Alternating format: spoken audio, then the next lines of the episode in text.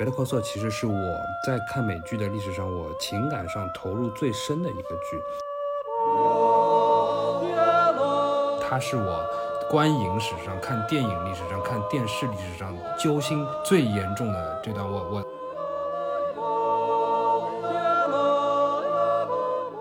我在看这一段的时候，我是把音量一步一步关小，然后我躲到被子里面去。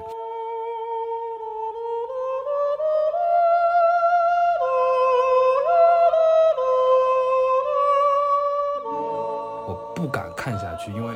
我这个时候是完全不知道会不会在这一段死掉的，因为我觉得有可能编剧是做得出这种事情来的。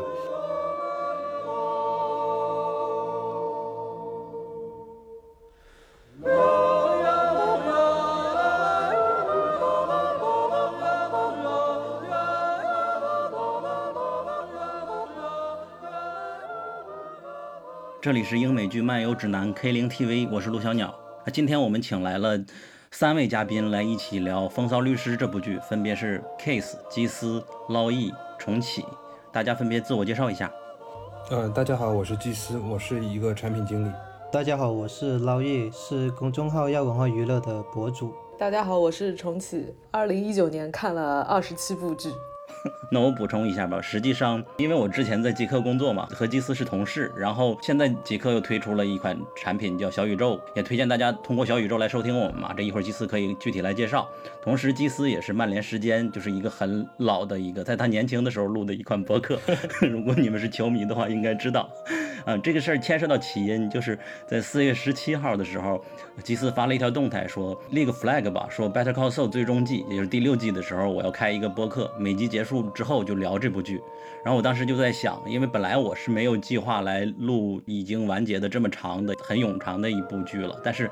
呃，Better Call Saul 是一个非常非常优秀的剧集，然后如果能够约到基斯，我感觉是能够聊出很多内容来的，所以就有这一个想法。后来又思考了几天，才跟基斯伸了一下橄榄枝。因为我和基斯虽然说是同事，但实际上是没有太多的私人的交集的聊天的。我们有一次聊过，他可能不记得了，聊过一次《风骚律师》。我个人的观点啊，我看《绝命毒师》的时候会有想快进的感觉，尤其是在他的妻子或他儿子的一些戏份的时候，是想要压缩的。我会觉得是过去那个年代的剧。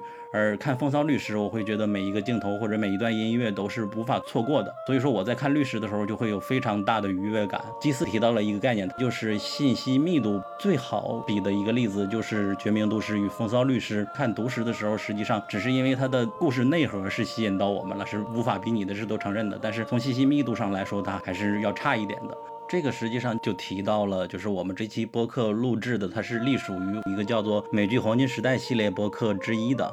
我们有一个观点，从二零一五年始，英美剧是进入了一个新的一个阶段的黄金时代的。我们也是因为二零一五年、二零一六年陆续看了好多剧，感觉精品剧很多，才开了一个公众号，然后进行了每年一次的最佳的英美剧的盘点，然后一直坚持到现在有了播客。这个很重要的原因就是流媒体对整个英美剧行业的一个改造，就是过去的那种电视台拍剧的时代是，只要续订了一季，我会尽量少给你信息进去，就关键的情节，目的是能够在尽量少。给信息的前提下，还能续订到下一集。而现在流媒体不是这样的，比如说 Netflix，它是需要你追某一个剧，立刻就买我的会员，这样的话我就要让你看到爽。所以说，binge watch 这个词，刷剧这个词也流行了起来。而黄金时代的精品美剧，我们盘点出来了有差不多五十部左右，会陆续的录播客来跟大家分享。当然，像 Better Call Saul 这样的佳作还是比较少的。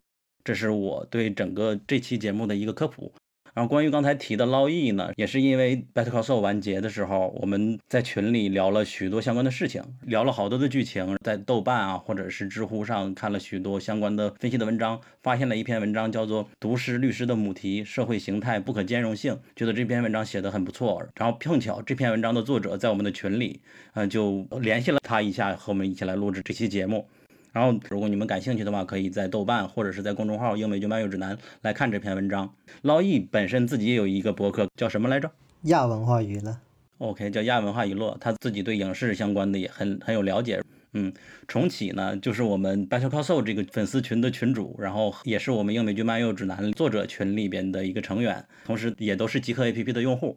重启，你可以补充一下自己的一些介绍吗？让大家多了解你一点。呃，我是大概是二零一七年的时候就有关注的英美剧漫游指南，那个时候它还是一个公众号，然后有一个类似这样的一个剧群，然后我是那个时候就在里面，然后慢慢慢慢认识了里面很多的朋友，然后这些朋友后来好像也都开始玩极客，对，去年开始线下有见过面，所以就从网友变成了现实中也比较好的一些朋友。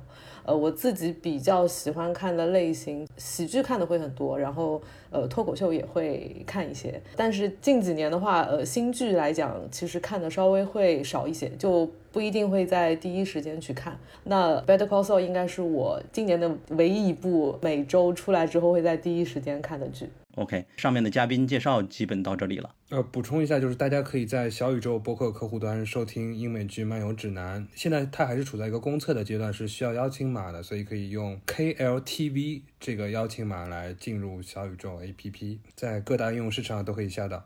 对的，英美剧漫游指南的英文名叫 K 零 TV，实际上是模仿 K 零 Eve 然后改写的嘛。因为邀请码只有四个字母，所以就选了 KLTV。刚才我查了一下，我用小宇宙的时间已经八十多个小时了。祭司应该已经早就过百了吧？我看重启已经也八十八个小时了。如果你是一个播客的听众，可以去尝试一下，会发现它是一个目前来说绝无仅有的一款非常适合你来听播客，作为一个播客爱好者的一款应用。谢谢。你也可以在每期的节目下与我们留言评论，我们都会定期去看，和你们来聊天。有什么剧集的困惑，或者希望我们录什么样的节目，录哪部剧，都欢迎给我们来评论。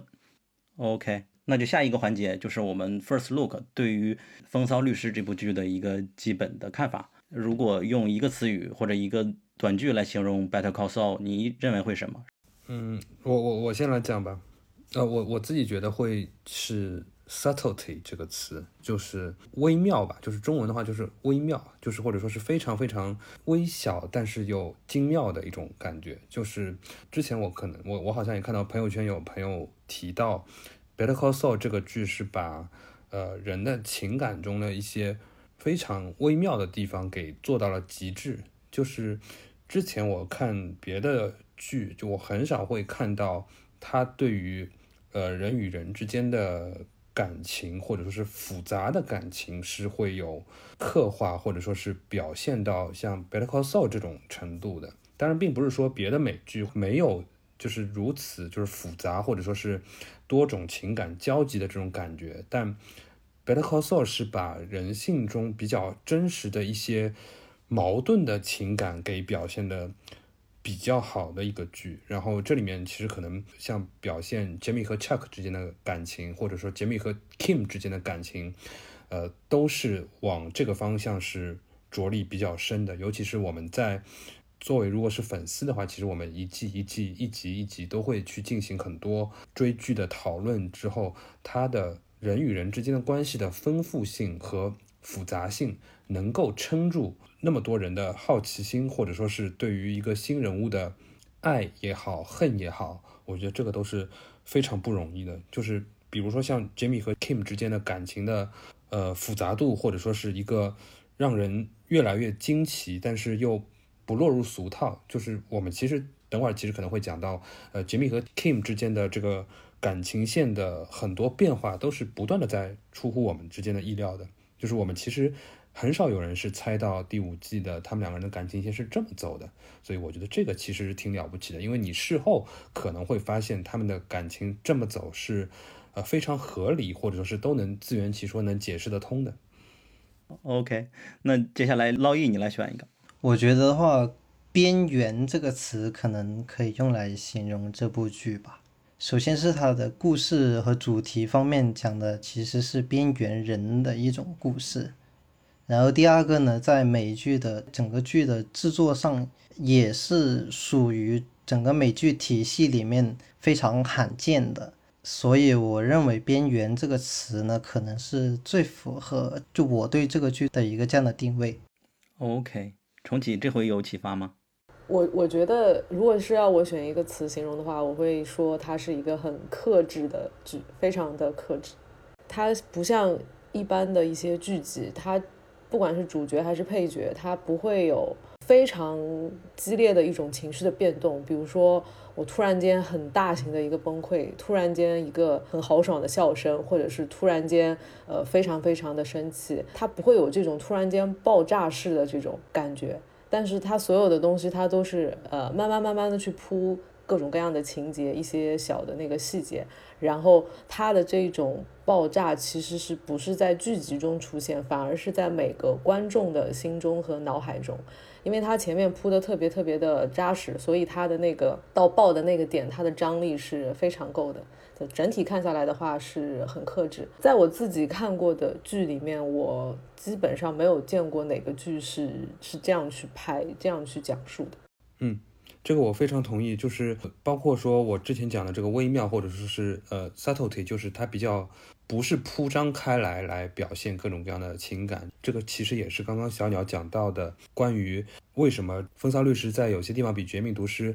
要好看的原因是，呃，这个《绝命毒师》里面其实有几个角色，呃，其实是比较拖时间，或者说没有那么精彩的。比如说像儿子，然后 Skyler，还有 Marie 这这些角色的戏，其实很多听众可能是其实会觉得比较无聊的。这些人在还不知道老白在制毒的时候的很多戏，其实尤其是你如果是刷剧，就是说一季一季看的时候，其实是会觉得很冗长的。但是 Better Call Saul 在这个地方做的比较好的一点是，它其实。大多数人是聪明人斗智，就是比较成熟，就是所有人都是聪明人，所有人都是心智非常成熟的人，包括像 Chuck，包括像 Mike，包括像杰米。杰米其实是几乎是在这个剧里被设定为一个从头到尾都是智商极其高的一个角色。那包括说后面第四季加入进来的大反派 Lalo，这些人是一个比一个聪明，然后他们在剧里面表现出来的一些说话的水准，或者说行为的水准。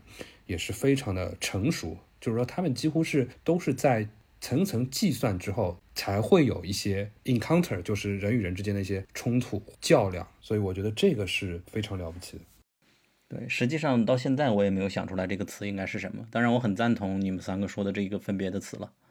我可以趁这个时间补充一个，就对我来说可能更想跟听众来推荐，就是难得。就是这部剧，它在当今的工业下，实际上很难拍到这种程度。这个就要讲到这个剧的基本信息了，就是《绝命毒师》是一个艾美奖大满贯，但是《风骚律师》实际上是没有得到什么奖的。这时候突然想到了，就是昨天在听连克的第四集的盘点的时候，仲青还是白老师，他们两个其中之一说，如果第四季的 Soul 还没有拿艾美奖，我就否认艾美奖。我个人对艾美奖的那个标准我是存疑的，我不觉得他颁的美个奖都是很实至名归，我是觉得有一点问题。OK，第二个问题，呃，对于你们来说，Better Call Saul 是什么？他在你们的心里，或者是美剧的世界里边的地位是怎么样的？这次换捞易先说。对于我来说呢，风骚律师他可能是一个成长的过程吧。这个我分开两个方面来说，一个是个人经历，一个是。呃，从他故事内部我得到的一些思考。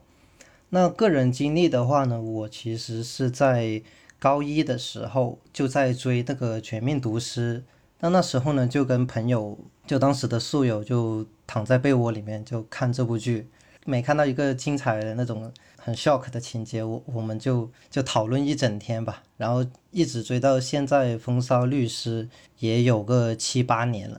这中间其实就这一套剧，就《毒师律师》，我看他的过程，我自己也在成长，所以这是有一定的感情基础在里面的。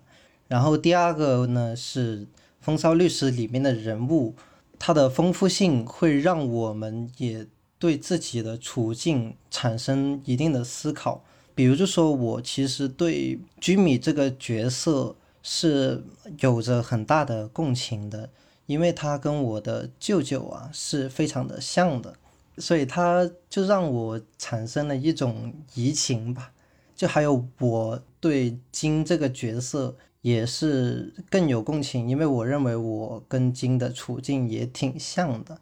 就这种纠结放不开，但是偶尔呢又想，呃，又想越过界限去做一些不属于自己之前判断标准的一些事情。所以可能就这部剧吧，就让我也有一个回顾自己三观的一个这样的过程啊，这是《风骚律师》对我的一个这样的启发吧。嗯哼，啊，你觉得和他地位差不多，或者你看的剧里边有没有和他地位差不多的？呃，首先我得说，我看的美剧真的不多啊，但是他在我看的美剧里面是最特别的一套吧。如果说要排名，其实是挺难的。就论爽感，还有那个格局里面，《权力的游戏》肯定是更胜一筹吧。但是后面的四季我都觉得不太行啊。论剧的热度，它可能也没有当时。迷失这么轰动，那如果说论体量，它可能也没有 AMC 另外一套王牌剧集《行尸走肉》这么大，就说排名其实还是挺困难的。但是如果说让我有一部剧能够翻来覆去去去看里面每一段戏，然后呃，因为可能我也是学习影视嘛，学习电影，《风骚律师》里面的戏呢是可以让我翻来覆去的去研究它的剧作手法啊、主题呈现还有摄影技巧的。其他的剧呢，可能就没有这种作用。嗯，重启呢？呃，《风骚律师》就是在我看过的美剧里面，就是非常独一无二的一个地位。如果要让我推荐一个跟它同类型的剧，我觉得是没有办法推荐的。我觉得就是有一个类型，它就叫《风骚律师》，对它的地位是是这样。呃，对于我来讲的话，因为我是先看。《绝命毒师》，我是先把《绝命毒师》全部都看完了之后，然后我才去看《风骚律师》，就是常规的一个顺序。因为有《绝命毒师》的这些基础在，以及它本身就是呃律师就是毒师宇宙的其中一个部分嘛，我会觉得呃整个《风骚律师》下来，它是《绝命毒师》最强的一个彩蛋，而且它这个彩蛋是是有一点点对于这个剧集粉丝向的人。来讲的一种彩蛋，就是没有看这个剧的人，或者说没有看《绝命毒师》的人，他是没有办法体会到这个呃彩蛋的这个妙处。对，然后它还有一个很大的特点是，呃，《风骚律师》里面的每一个角色，你是你是没有办法去讨厌他的。任何一个角色，不管是两个主角好，还是其他的一些配角，就每一个角色你都会很，你就会特别能理解他。他在每个每个时间段做的每一件事情，甚至于是每一个表情、每一句话，你都能特别特别的理解他。就这就是我刚之前面讲的，因为他是一个很克制，然后是所有的细节都做得非常充分的一个东西，所以你就会觉得每个角色呈现出来一个东西，它都是有迹可循的，然后你都是能知道他为什么这样做，所以他的一切的一切都是非常的妥帖而且。合理，让剧迷有一个非常强烈的一个幸福感和满足感，这样的一个剧集。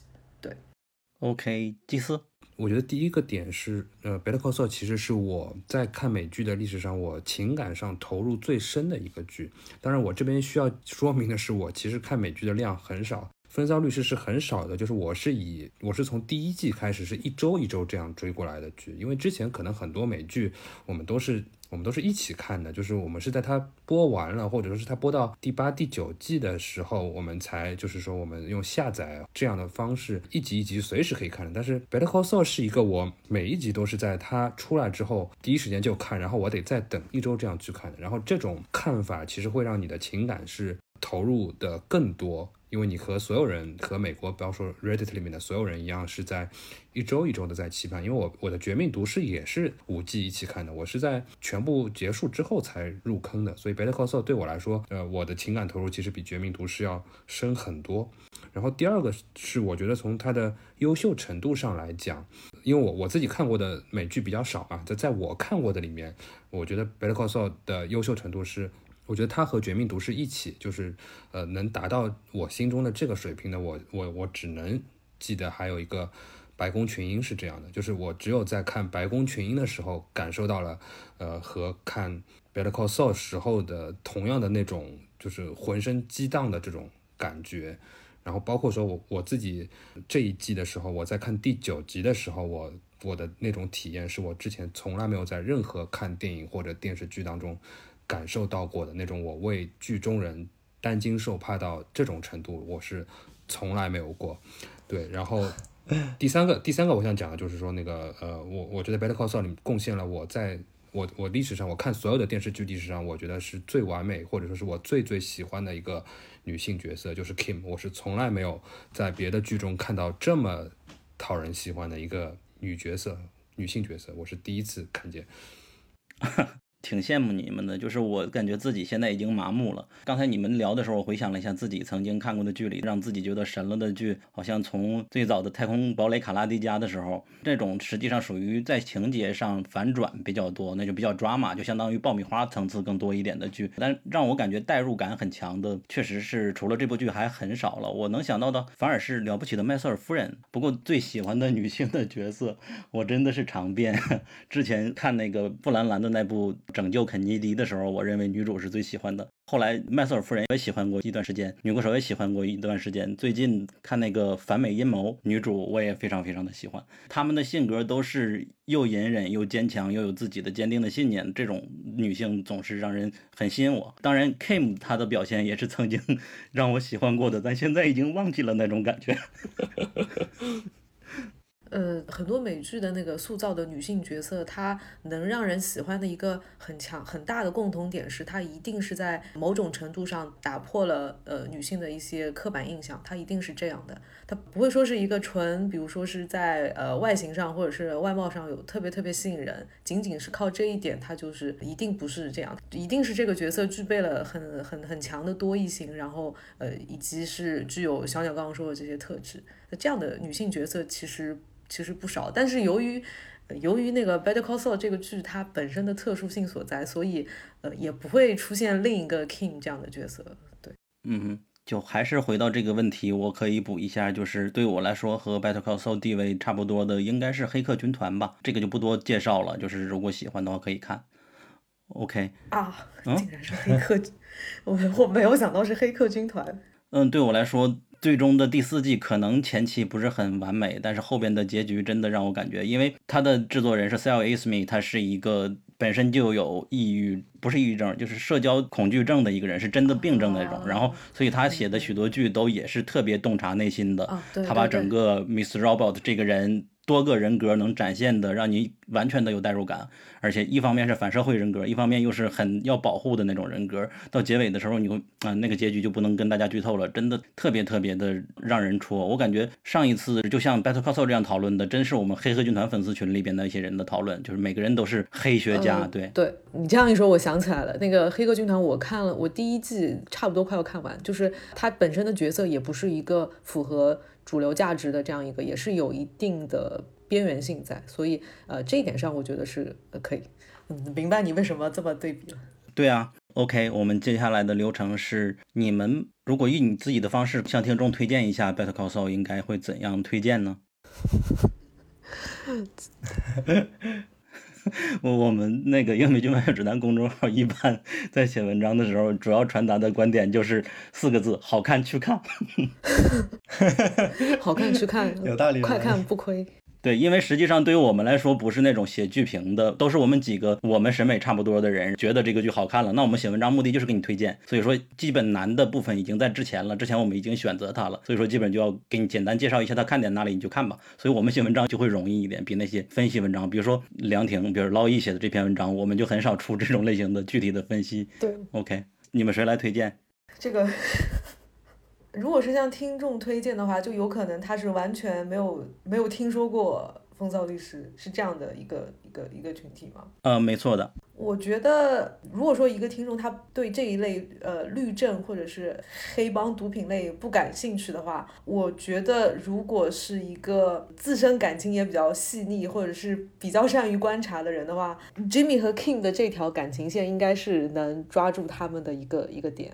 就是他们这一组的这个感情线，有一种成年人疯狂的在那个违法的边缘试探的这样的一种感情。就他表面上是比较看上去还是很克制、很平静的，但他其实内在的这种每一集这种小型的这种波澜，会非常的动人嘛。对，我觉得如果说你对什么贩毒啊，这种什么墨西哥这种毒品交易，然后什么呃 Nacho 和那个 Lalo 这条线大家都不感兴趣的话，那 Jamie 和 Kim 的这这个部分，我觉得是不管你看没看过美剧都能理解的一个一个部分。感觉总结你这个就是自认为自己比较细腻的那种人是可以看一下这部剧的。呃，对，因为有些如果说你还是很喜欢那种很很 shock 的情节，或者说是大起大落的，那看《风骚律师》的时候，你会觉得，哎，这个这个为什么要花那么长的时间拍他从这里走到那里？或者是为什么这个进度这么慢，呃，为什么我看不进去，就可能会出现这样的情况。嗯哼，祭司呢？我其实觉得要用我的方式推荐的话，其实很难，就还不如我说就是什么样的人我就不推荐了吧。就是我我觉得可能二十五岁以下的人是彻底不推荐。我觉得我觉得可能基本上不可能看看懂或者说喜欢这个剧。哦，就我我我觉得这个剧老易有话要说想法，我二十二，这是不是一种八零后的傲慢？你这么年轻啊？好吧，对他才大学毕业。呃，天呐，我我是觉得就是这个剧里面，就是你得有有一些阅历，你才能共情。包括说我自己觉得，其实就是太年轻的人，我我的感觉他其实也是看不到或者很难看到《绝命毒师》里面的一些关于中年危机的东西的。嗯，这一点是的。赞同。对，很难和老白的那个出发点去共情，因为其实杰米和 Kim 其实是两个中年人，不管是演员还是角色，都是设定的挺挺大龄的。那么成年人之间的那种东西，我我的感觉是你如果是，当然我 不是每个人啊，就是我我觉得大学生或者说高中生确实是有有一点点难共情的。如果能共情的话，我觉得很了不起。那，还有就是，我觉得没有没没没有耐心的人，我觉得真的是没有办法啊没有办法看下去。耐耐心很重要。我也是觉得那个，嗯，《风骚律师》是一个很很中年的剧。这个中年不是说他的他的观看的群体一定是多少年龄以上，这个我倒不这么认为。因为美剧的观看量，它其实你看了多少剧，会影响你能接受什么剧。对，就是你你觉得什么美剧好看，其实是要取决于你看了什么剧，是我觉得是这样来的。都有路径依赖。对，如果说你有很大的一个阅片量，看电影也好，剧集也好，就算你很年轻，就比如说二十五岁以下，我觉得也是可以呃看出来这个剧的好。嗯，但是他的这种是可能就是是对你的整个个人的一些嗯，比如说你可能是需要经历一些比较复杂的人生，或者是有一些 有一些，就是就是你你你懂我意思吗？就是复杂的人生，他有些人他不需要靠时间的积累嘛，有些人的五年，这个人的五年跟那个人的五年是不一样的五年。密度不一样。对纯度不一样。是的，所以总体来讲，它是有一种比较中年的这样的一个一个一个气氛在，倒不是说年龄。对，嗯哼，捞易呢？被鄙视的捞易。哦，刚刚刚刚两两两位说的，我就不太好意思了呀。对对对对对，没有我我可能推荐的听众群体会比较特别一点点，就是我希望，呃，如果你是有创作的那个心态的，就是创作的准备啊，或者说就可以看一下这一部剧，因为我认为它里面，比如说金和索尔他之间的爱情线，他们爱情之间的那种动态性，呃，互相的塑形、互相的对抗、互相的攻坚，然后互相的改变，它这种是非常微妙的，就像刚刚刚刚重启说的那样。还有就是它里面有许多剧作的技巧，我认为也是非常的惊人吧。但是这个可能留到等一下精彩片段那一那一段再说了。好，我我推荐的主要是这样的。OK，那最后一个问题，我觉得我们就泛泛的问吧。你们认为 Better Call Saul 适用于所有所有人吗？因为刚才已经讲了。不适合。不适当然合，不适合他肯定不适合。对，完全不适合。我感觉也是啊。就没看过《绝命毒师》的人应该不能看这个剧。对对对，哦，我不同意，因为确实我们群里有好几个是没看过《毒师》的，就看过这部剧，还觉得不错的。啊、但我觉得他的这个不错是七十分的不错，他错过了太多东西。那我感觉我也是一个爱情线的这种拥堵。但但是其实其实你要知道，你的你你你现在这个爱情线也是，可能你没有察觉，但我觉得也是有那个呃 Breaking Bad 的那个基础在的，就可能你自己没有察觉。对，比如说金这个角色，我觉得没有看过《绝命毒师》的朋友，可能就不会感受到。嗯，就现在你肯定是很珍惜金和索尔的爱情嘛，因为你知道金最后的结局肯定是和索尔离开嘛，所以如果你没有看过《绝命毒师》，你可能就感受不到这种宿命感，可能是这样的。啊，未必啊，未必啊，离开这种说法也不一定呢。那那那也是，说不定 Kim 就会被变成标本，在那个 Saul 的家里就一直珍藏，他俩就没离开。对，但是你你的那种提心吊胆的感觉是对你不会有的，嗯你不会知道。我我我刚刚刚刚听捞一讲的这个，呃，就是他刚是说，呃，建议这些有创作心态或者是想尝试创作的去看这个，呃，《Better Call Saul》，呃，这个我特别认同，因为我自己在看这部剧的过程中，经常会有一个站到编剧的这个。身边这样的一一种视角出现，就是你上一刻还沉浸在整个剧情里面，但是下一下一秒的时候，你就会突然出来，然后就说啊，他竟然可以这样拍，他竟然可以这样讲这个故事。对我，我特别赞同这个，就是一个创作者应该是可以从中获取到很多东西。嗯，之所以问大家《Better Castle》是否适合所有人，也是因为。搜了一下，至今的它的观众人数，豆瓣一到五季的观众人数分别是五万多、三万多、三万多、三万多、一万多。第五季虽然说刚刚播出，但是还没到两万，也挺惨的吧。然后毒师它的观众人数二十多万吧，我确实是很难比的。下面这个环节，我本来想要介绍基本信息，但感觉没太必要吧。嗯，它无非是《绝命毒师》一个艾美奖大满贯的一个剧，然后拍了一个衍生剧。最早它实际上是想拍喜剧的，后来改成了现在这样。OK。那就进入下一个环节了。我们上一个环节居然历时了五十分钟，还没有讲这个剧的剧情。下一个环节，嗯，下一个基本的环节就开始剧透的聊剧情的环节了。一，这集里有哪些你意想不到的情节发生？开场给捞一把。那我来一个就戏剧强度比较低谷一点的情节吧，就。保龄球砸车那一场，哦，对，这这个很多观众他可能就意识不到，其实这一场它是整个毒师和律师系列一个惯用的手法，就是它不会像普通主流的影视剧啊那样，它是按照一个正常的逻辑顺序来拍一个人物的动作，他呢会先把人物的一个他已经思考好了的一个计划。的结果先拍出来，就是他结果是他已经想好要拿保龄球去砸霍华德的车，但是呢，他之前并没有铺垫这一点，就他有铺垫，但是他没有说像很多主流剧那样，他会一步一步来，他反而是后面他开始去砸车之后。然后我们才会发现他的计划的整个完整性。那这也是《毒师律师》系列的一个惯用的剧作技巧了，都是先揭晓计划的结果，然后再反过来揭晓整个计划的全貌。所以我觉得这保龄球这一场呢，精彩之处就是在于此吧。哎，但是这个前面不是结果吗？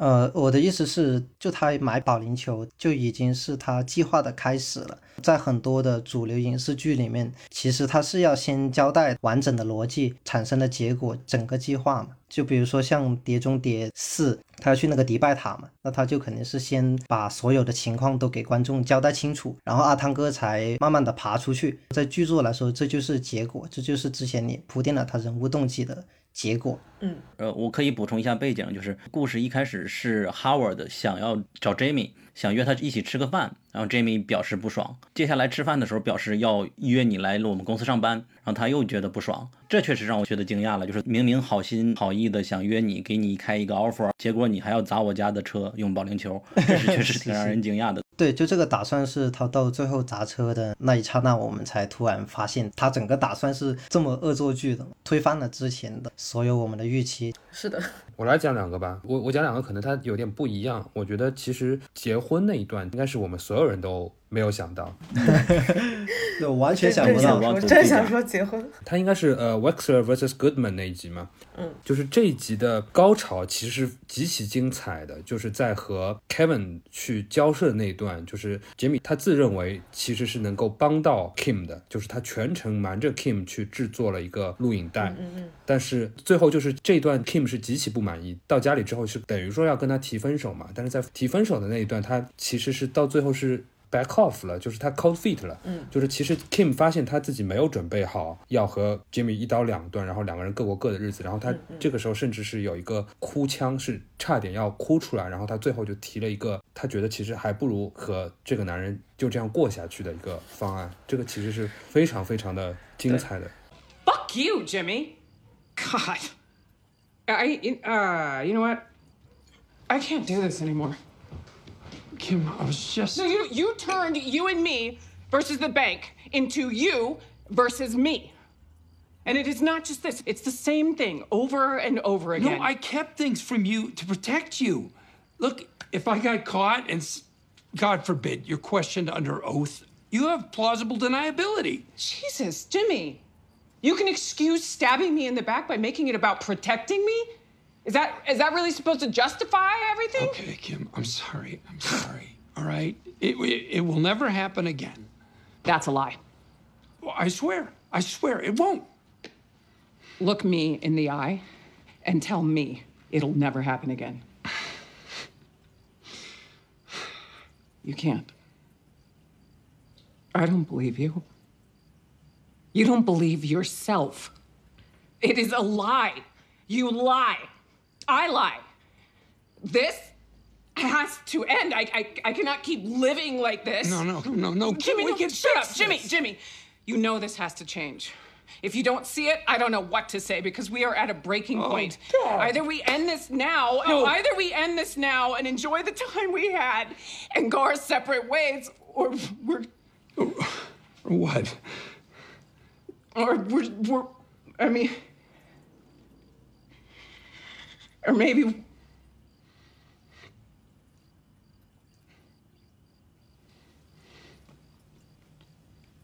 maybe we get married.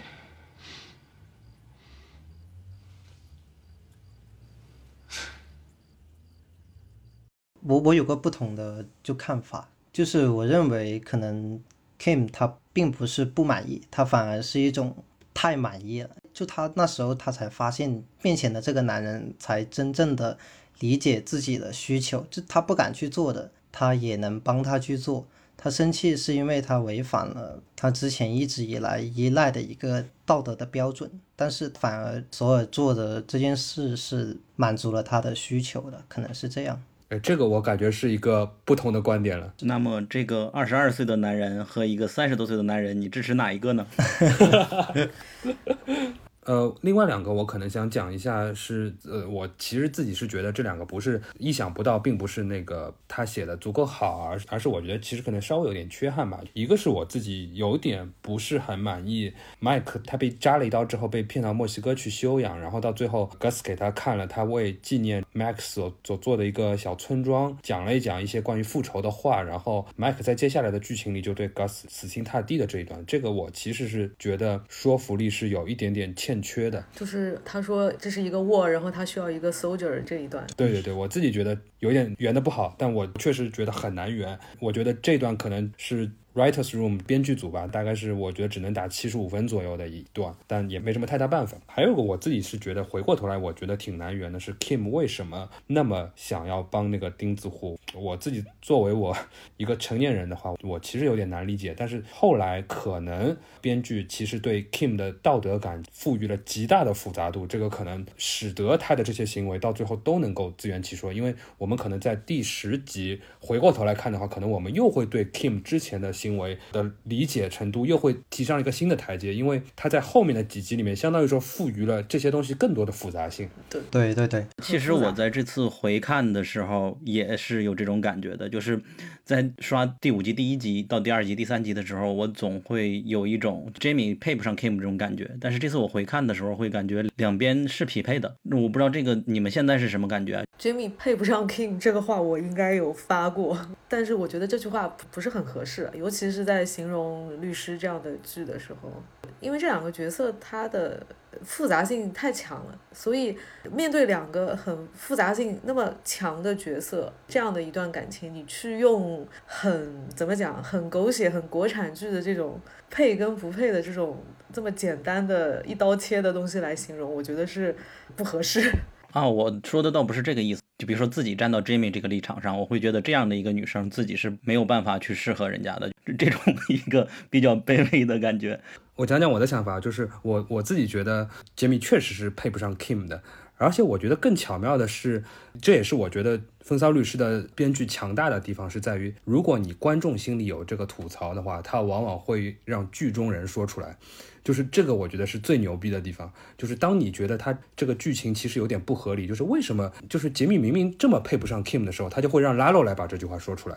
嗯，就是拉 o 会说，就是你 marry that far up，这个意思就是说他娶到了一个比他档次高很多的女人。对，它会让剧中人来吐槽，所以这个时候就非常的妙。就好像有的时候第六集 Wexler vs 呃 Goodman 的那一集，其实我们大家在看那个会议室的吵架的时候，我相信我们大家也是很愤怒的。就是当杰米把他的录像带拿出来的时候，我觉得大家的情感其实是完全带入 Kim 这一方的。对，他们是想要让 Kim 解决 Kevin 的这件事情，但是这个时候我们就就像 Kim 一样的生气，一样的生气，我们会觉得这个这个情感这个感情还怎么谈下去？就是你一次次的这么去玩弄 Kim 的感情嘛，然后你就会发现编剧把我们照顾的非常非常的舒服，一到家里 Kim 就就发作了，就也不叫发作了，就是 就开始把我们心里面的话全部都对对对是的是的说出来，就是说我真的这样日子是过不下去了，因为你这么重大的事情是瞒着我。我觉得《Better Call Saul》的编剧一个非常强大的技巧，就是在于他知道哪些地方看到哪里的时候，观众会怎么想，然后在这个时候彻彻底底的满足你心里的那个解答你的疑问。是的是的，而且有一幕是不是 Jamie 也直接就跟 Kim 说：“你是不是觉得我不行？你从来没有关注我？”是上一季的结尾吧？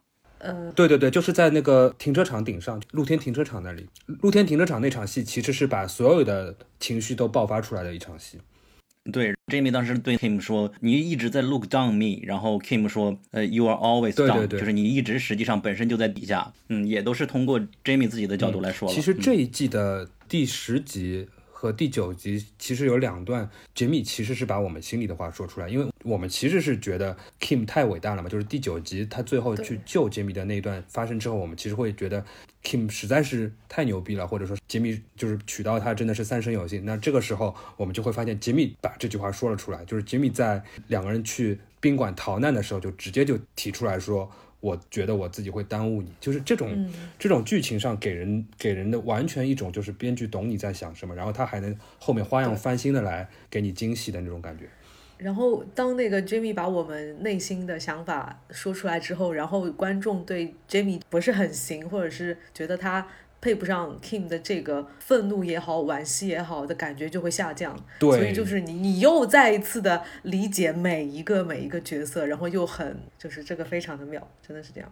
呃，然后我想问一下你们，就是回到 Kim 说要不然我们结婚吧这场戏，因为他当时哽咽了嘛，就说要不然要不然要不然说了好几次要不然，最终说了结婚。你们认为是他一种 callback 吗？有没有可能是当时产生了一种奇妙的那种悸动那种感觉呢？等等等，你说什么悸动？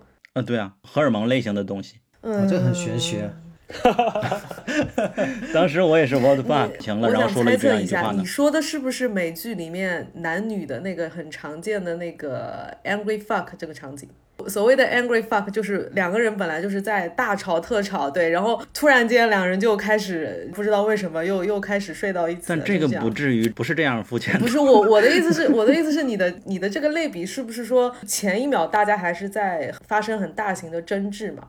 但是基本他上就是突然相当于空白了，然后就产生了感情。那如果不是这样的话，我就不知道这个应该是怎么样。我当时看的时候是很很惊讶的，没有就完全没有想到结婚这个词会出现，完全没想到。嗯，这是因为那个结婚一定是和这个我可以不用为你作证这件事情是相关的，就是这个地方，我觉得编剧就是他巧妙的利用了这一点，然后哦把这个东西给抛出来。就是结婚至少是它一定是至少有两个因素在里面，可能不止两个，但是有两个一定在里面。一个是你如果犯罪，我可以装作不知道这这一点在里面，然然后是我觉得 Kim 在这一刻一定是意识到他非常非常的眷恋和爱这个男人，然后我觉得这一季应该是强烈的证明了 Kim 爱 Jamie 比 Jamie 爱 Kim 多，我自己是这么认为的。有可能，我也有一个这样的看法，就是我我很认同，呃，祭司，祭司，祭司 刚刚说的，对，其实刚刚说的一个，其实还有另外一个佐证，就是吉米就每一季的片头那个黑白的录像里面，就他会经常看自己的那个风光时期的那个宣传片嘛，嗯，但是他是没有 Kim 的照片那些。但这个秘密会不会是第六季会告诉我们为什么？就会不会有一个什么 Kim 背叛吉米的时刻出现，也说不定，对，可可能会有，但是尽管有这个时刻，就如果他足够爱她，他肯定会有一个这样纪念他的方式吧。所以我也在等第六季给我一个解释。嗯，而且我我我我想补充的就是说，第六集就是 Wexler vs Goodman 这一集里面，我觉得本身这就是一种这个男的不够爱这个女的的表现，就是如果你是真真正正非常非常爱 Kim 的话，你是不会那样选择的，就是你不会在和 Kevin 的那个会议上面让 Kim 难堪成这个样子，你是不会的。嗯，但这个就是呃，Jamie 这个角色的很大的特征，就是他通过这样的一些一些的剧情，反而是让 Jamie 的这个角色就非常非常的丰满，因为他本身就是一个不知道自己活着是为了什么，也也不能这么说，就是他不是一个目标非常明确的人，所以他才会在最后的那个那集沙漠之行的时候，他他会这么容易的想要放弃。就如果这个时候换成 King 的话，他一定是会咬牙坚持到最后的嘛。包括 Mike 也是，但是 Jimmy 那个时候他就是很明显就是被这一切东西吓到了，觉得说天哪，我还不如就立刻死了算了，这样对，所以就反而是 Jimmy 的整整个的一些行为也好，就是显得很很真实。所以说，你们对爱和不爱的定义，它是怎么样的？爱的就没有那么爱，就是是有一个分数上的，就不是是与否。就是我以为他心里是爱着的，但实际上他的整个的表人格占据了他本人。比如说，他第一集结尾的时候，他说他要百分之五十 off，就是要给打折。他每次提一句的时候，Kim 就跟他说：“你这样有没有一种鼓励犯罪的感觉？你给他打折，我觉得你 deserve better than this，就是你可以更好的。他说我只是在想你会变成什么样子，这对你的影响，我只是为了你着想。而 Jamie 他所回答的内容全都是文不对题的，他完全没有理解 Kim 到底想说什么，他就开始谈钱了嘛。”你说这种是不是他的人格完全在忽略他呢？还是他真的是不在意他、不爱他呢？不够爱吧，本身他就不是那么懂女人的一个人。那至今你也认为他不够爱吗？我还记得你说他后边他简直是天使。这天使也是讲另外一回事情嘛，就是这个不够爱是指类似于说 Kim 爱他是九十五分，然后吉米其实只有八十分，是这个意思。但八十分也比零分好很多。是是这个意思。这一段我感觉，因为整个这一季一开始，Kim 对他就是冷漠的。从他改名没有告诉他，Kim 就面无表情，碉堡一样说 OK。你如果你这样觉得，然后他就去里边改名字了嘛。后边每一个事情，Kim 都是冷漠的说 OK OK OK，全都妥协了。结果突然就结婚了，这是让我们惊讶的一个很大的一个铺垫。嗯，我觉得这当中他运用了一个。场景就是一个情节来过渡，就是那个扔酒扔酒瓶的情节。他其实，在很多两人关系有狭隙的单集，就是 episode 之间插了这个扔酒瓶的情节，就是他安排了这个钉子户的故事，来让 Kim 又在职场失意，所以只能 回家之后和杰米一起扔酒瓶，让他感觉到啊，可能还是只有你懂我，或者说是只有你能帮我这种感觉。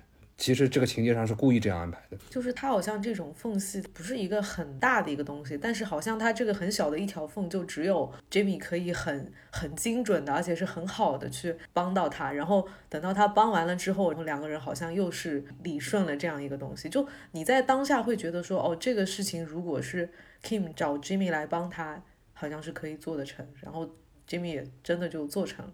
这时候我们可以捡起来扔酒瓶这个话题了，你们谁想展开讲讲？呃，扔酒瓶，哎天呐，我记得我竟然有点不太记得扔酒瓶的那个前因后果是什么。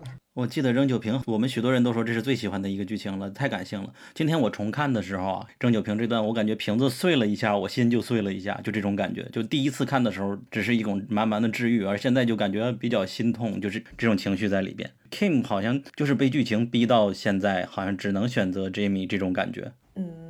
我当时也是没有想到，就他会把那个瓶子直接这样从楼上就扔下去，因为我没有看第二遍。我当时看的时候就觉得说，他已经在这样的一种重压之下也好，就是很很艰难的生活的这种感觉之下，然后他能想到的一种发泄或者是宣泄这样一种情绪的方式，竟然是竟然是扔酒瓶这样，说不好，就是他是一个很有感情的一个一个动作，就是好像你的那个眼泪会随着他那个酒瓶扔下去那一刻炸开的这种感觉。嗯哼。呃，我感觉有一点生疏的，就是很难接受。当他们结婚以后，两个人开始像情侣一样去接吻这件事，我会感觉有一点难以接受。我不知道编剧是不是也是故意的，给你一点这种陌生感。所以说这一次特意拍了他们的床戏，然后让 Saul 录录了裸体，当时我也 听到了。这个你们是怎么看的？这这个这个这个解释我第一次听说。对我还是好奇的，想问一下，你们会觉得他结婚之后两个人的亲昵会有一些，就你们看起来会不适应吗？你先说，你觉得哪儿不适应？哦，我联想到了网恋，就是现在许多人的关系是通过网络认识的，然后他们可能甚至没有见面就成为了情侣。这样的话，他们第一次见面的时候就可能会感觉和之前聊的感觉不一样，就为了已经成为了这种关系，要做一些亲昵的动作，这种陌生感，我会以为就会和看这个 Kim 和 Saul 他们结婚之后的感觉差不多的。是不是有点为什么？为什么？这个脑这个脑洞，就是我我能理解你这么说啊，因为这段床戏之前其实是一个问句嘛，就是 How's your day 嘛。其实他这一天是经历了非常巨大的冲击，就是他被迫他答应那个要去沙漠嘛，但是这个时候他选择说我今天结婚了，所以似乎是为了确认这一份关系，他们举行了一次对吧床戏。举行了一次床，这个词儿，但但但是之前他们床戏还是就可能没拍出来而已。对对对官方的 Podcast，我不知道基斯应该听了吧？，Inside Podcast 是吧？就官方那个 Podcast，他不是讲了自己为什么？我听了一半睡着了，没有听到具体的为什么。哦，对我我觉得是这样，其实有点像是说这个剧在发生到这一季的时候，它其实需要一次床戏了，只是编剧在想他把它安排在，不是说我一定要去夺眼球，或者说是告诉大家我我也是我这个剧也是能拍床戏的，不是这个意思，而是这两个人的亲密关系是需要得到一次视觉上的，就是肯定说一次 recognition。对一一次承认和释放，嗯，然后他可能在这个场景是最合适的，因为他他其实床戏也不是只拍床戏嘛，他在那个最后倒下之前，不是还是要有一个说真话的环节嘛，对吧？嗯，他他说出来了，我是我是给毒枭在工作，他其实也是有这个功能性在里面。其实它就是一个互相的承诺嘛。主要是 Jimmy 的裸体吧，让我想到了想到了科明斯基理论里边如果有床戏的感觉。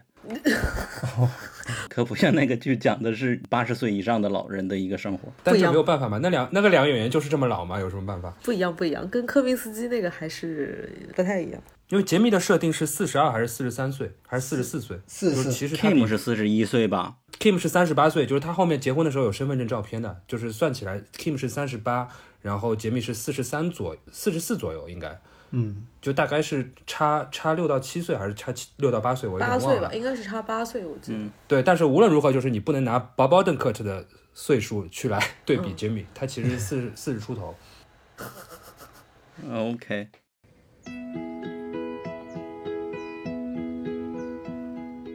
你好，我是九号 AI，推荐你在苹果 Podcast 订阅我们，并给出珍贵的五星好评。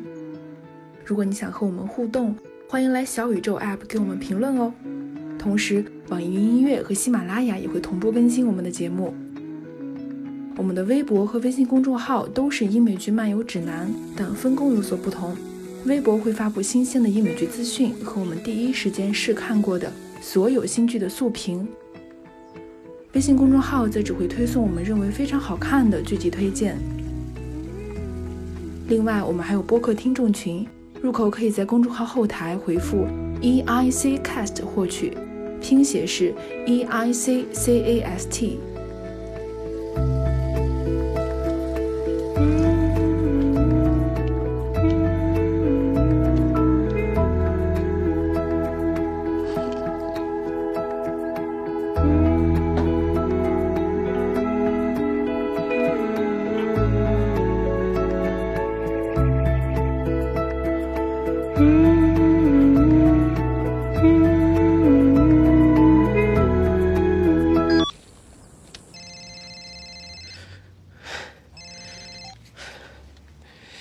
Jimmy?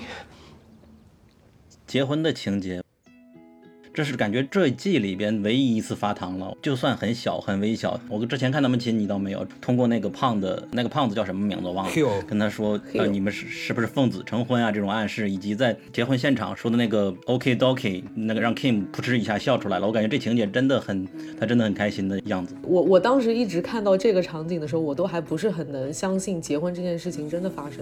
就我内心深处还是有一种感觉，会不会又反转？就会不会他又不是一个真的结婚？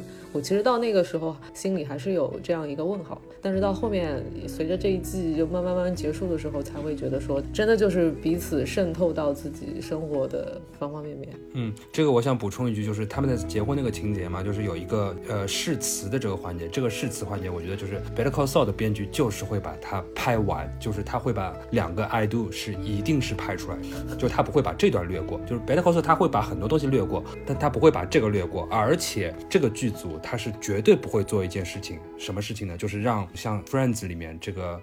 Ross 把这个 Emily 的名字说成 Rachel 这种情节，他是绝对不会做的，就是他一定是让 Kim 在那个时候眼睛睁得大，然后非常非常真诚的说出 I do，因为这个时候可能我们提心吊胆的一些剧迷可能会担心，哎，这个时候会不会 Kim 在动摇啊？其实不会的，嗯，就是这种很 cheap 的东西，Better Call Saul 是一定不会写的。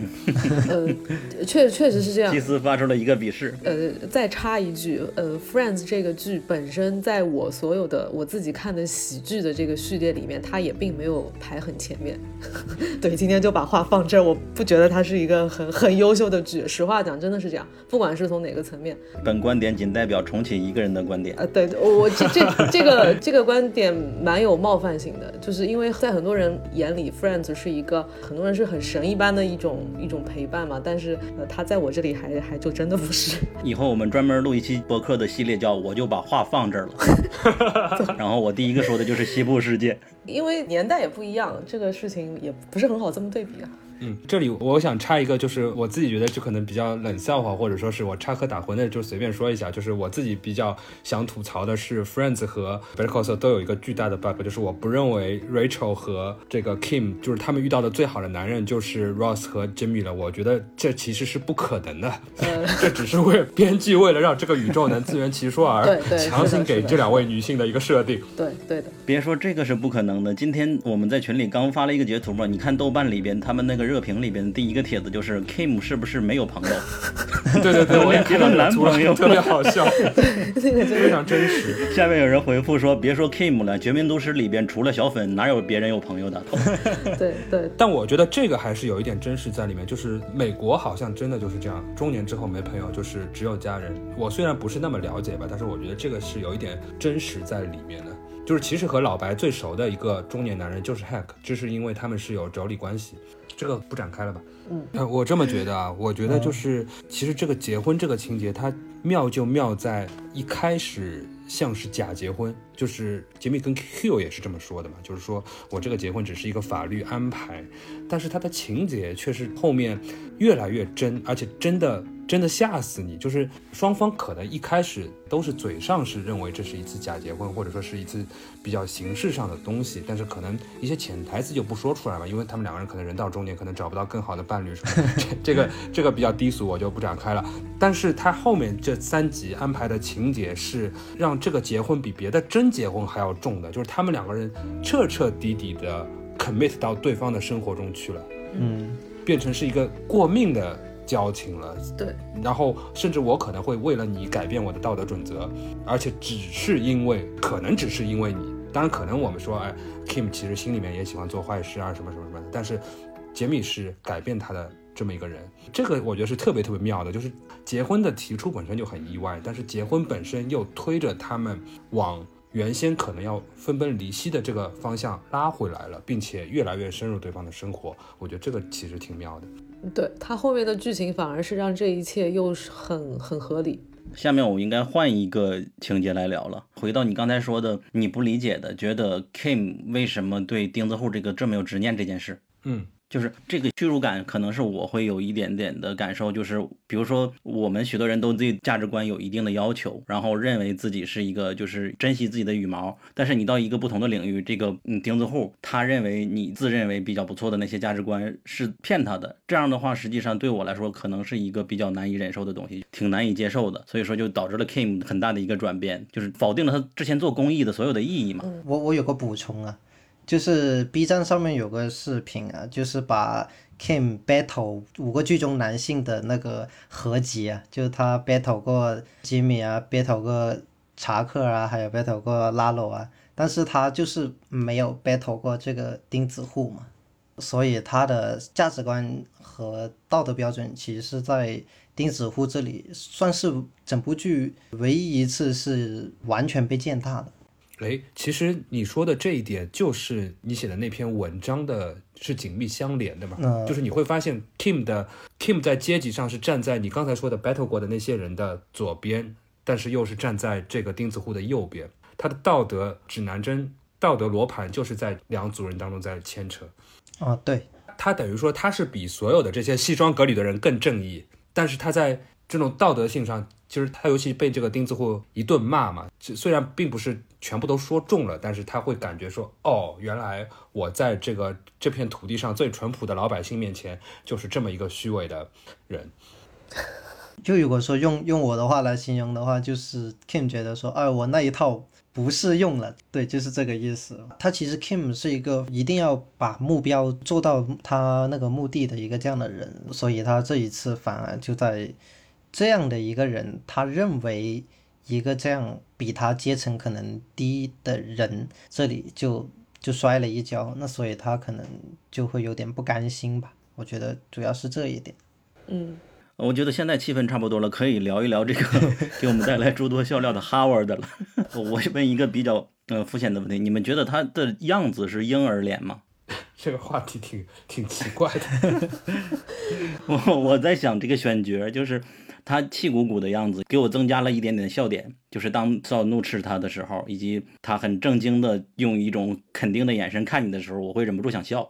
我倒不是觉得他婴儿脸，但我觉得这个 Howard 的演员啊，就是他在表演的时候，他很扑克脸，他好像是有意的让 Howard 的反应是比较模式化的，嗯，就不是那么自然，而是有一种就是他始终是他始终是在那个合伙人的这个这这套东西里面，虚伪，有点有有点机械的感觉，嗯，对。然后实际上这个剧情他是接到上级的嘛，他把四千美元给到了 Kim，然后转交给他，然后并且给了一封信，然后他还在 Jamie 他们面前哭，说是我害死了他，然后 Jamie 说对，就是你害死了他。同时，对这个情节也是让我们之前很惊讶的嘛。然后我我又想到了，就是实际上这是因为在上一季的结尾的时候，Jamie 在那个慈善的基金会上挽救了那个女孩嘛，想给她一次机会，你们要选择给她给她奖学金吧。嗯嗯。然后 Howard 说，最初想找她的一个初衷是因为你点醒了我，就是你在那个上边说了，你们作为一个小人物有一次污点，你就没有再有机会了，让我反思了一下。所以说他暗示，也就是 Jamie，你也是有有一个污点的人，我为什么不再给你一次机会呢？所以给他投递橄榄枝。嗯，我觉得就是这个话题可能能够讲很久很久，可能不适合这一期展开了，因因为它牵扯到的东西太多了，它可能会牵扯到关于 Chuck 死的一切。因为其实 Jamie 在整个第四季的所有的反应都是他无法 handle 好这个 Chuck 自杀这件事情的一个余波，就整个第四季对他来说都是一个余波。嗯，然后嗯嗯，第五季里面有一点点余波的余波。因为我自己在 Reddit 上看了很多帖子嘛，我的感觉就是大家的一个共识是，其实 Howard 已经过了这件事情，就是 Chuck 这件事情已经在他这边过了，因为他找了心理医生什么的。然后吉米其实没有过，嗯，吉米其实是呃在第四季里面一直是呃把这件事情当做一个我可以去逃避的事情，装到一个盒子里面放在边上了，他把它存起来，然后他在人生中生活中尽可能的不去触碰这件事情，嗯，但。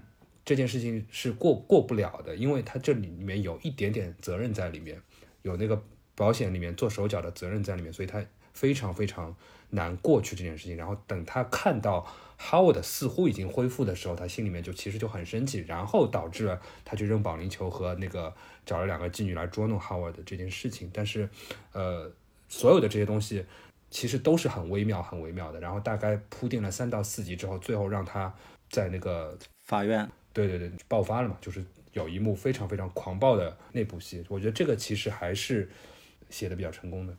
那所以哈维这条线我们就可以剪最后两幕嘛。我感觉一是他爆发这一场，你们的观感是什么样子的？你们会觉得爽吗？还是觉得太尴尬了？还是怎么样的？呃，我自己其实是觉得不是爽的，因为我觉得呃，这个理性的观众啊，其实基本上会认为 Howard 其实是整个剧里面做错的事情最少的一个人。但是剧的巧妙的地方在于，他一开始就在头两季，其实让观众很不喜欢 Howard，因为我们对杰米共情了嘛。嗯，所以其实到这个时候，其实是一个非常矛盾的。然后，其实这一季和上一季，很多人其实会觉得 Howard 的戏份该结束了嘛，但是他又是一个五大主角之一，所以我们在最后一集看到了杰米和那个 Kim 在讨论，就是说他们如果要拿到最早那个案子，那个老人院的案子的钱的话，可以采用把 Howard 搞臭的形式来实现。这样的话，他在第六季还这个角色还有存在的意义，就是他还能起到一个功能性的作用。不然的话，其实第六季有那么多事情要要结束掉的话，其实 Howard 是非常非常不重要的一个角色。我感觉对这场戏的感受就是，你把自己的身份带入到哪里，可能感受是完全不同的。我在第一次看的时候，我还在持有比如说 Jamie 配不上 Kim 这种感觉，就是完全是从旁观者来看 Jamie 的时候，会觉得好尴尬，他在现场是在丢人的这种感觉。但是今天我在回看的时候，我带入了 Jamie 这个视角，会觉得他骂的是非常爽的，就他个人还会觉得很愤怒、很爽，并且骂到了你的。然后你再看他 Howard 气鼓鼓走的时候，会觉得他是有一定的落寞的感觉的，可能是分别的视角它不同的。嗯，因为我觉得就是就是有很多人，他其实是说，呃，杰米最重要的是他不希望自己是需要得到 How 的那个阶层的承认的，因为他原先是在追求 Chuck 这个阶层的承认，就是他原先是觉得就让哥哥看得起我是很开心的一件事情，并且他也在往这个方向努力。然后他发现他怎么努力，别人也不让他到那个水平上去，这个时候他的心态就变了，就变成我干嘛还要在这条阶梯上爬呢？我在这条阶梯上的终点也无非是 Howard 这样，然后我好像还要得到你们这些人的承认才能如何如何如何如何。然后在这个层次上，他其实就做出了一个决定，说我要取得我自己所认可的那种成功，而不是 Howard 和 Chuck 你们这些人所认为的那种成功。而这个点上，Howard 来给他提供工作，就是触动到他的最敏感的这种男人自尊的这个东西了。就是说，我的成功随便怎么样，永远都不会是你 Howard 来。授予的，嗯嗯，这个跟我观点其实是挺接近的，我觉得。嗯，我看你文章好像也讲过这个，他讲的就是我的遨游的世界，你已经看不到了。对，其实这就是他原话嘛。但是我想补充的一点是，这也是这一套剧的一个魅力，就是你如果说只带入其中一个角色的话，你是感受不到这件事的复杂性的，你只能感受到一个人物的情绪。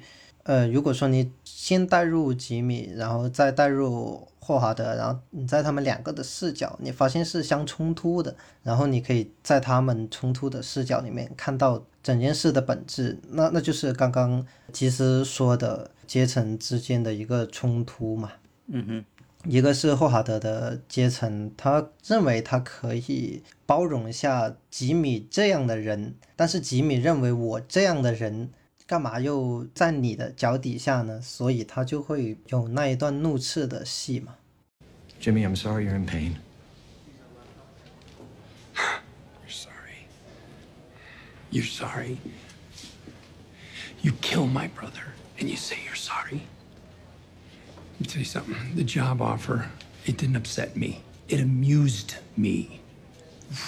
Big job at the illustrious HHM. Chance to play at the palace. Little old me.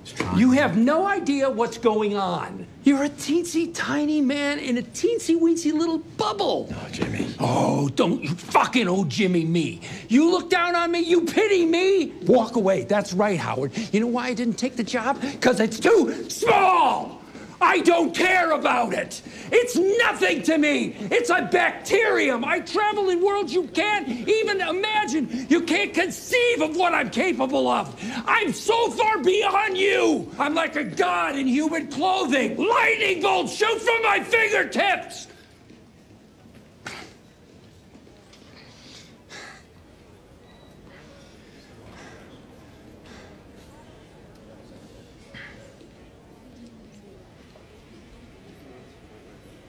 OK，这个我可以平移到下一个情节，就是 Howard 他在本季里边的最后一次出场，就是找 Kim 来打小报告了，说你不担心他现在心里有问题吗？然后 Kim 扑哧一笑，我想听你们的看法。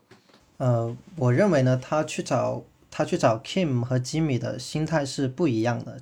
他去找吉米的心态呢，其实我认为是有一种真的想去包容吉米，真的想去。呃，给机会，他是出于一种主流社会里面非常健康正面的一个想法，就是拉他一把这种感觉。但是他去找 Kim 的时候呢，其实你可以从他的表演啊、他的台词啊，都能看得出，好像就是像刚刚呃小鸟说的，就是打小报告。呃，所以呢，呃，霍华德被吉米怼了之后，他的心态发生了变化，他觉得就这种人就。就不该帮，他就觉得很愤怒，所以在接下去他跟 Kim 的对话当中，他对 Jimmy 的评价也更差。同时呢，他觉得 Kim 跟 Jimmy 在一起是不是瞎了眼，就配不上？呃，所以这个又激怒了 Kim，我觉得是这样的。我觉得霍华德还挺可怜的，他其实被 Kim 和 Jimmy 都怼了，但是他们两个的被怼的原因又不一样。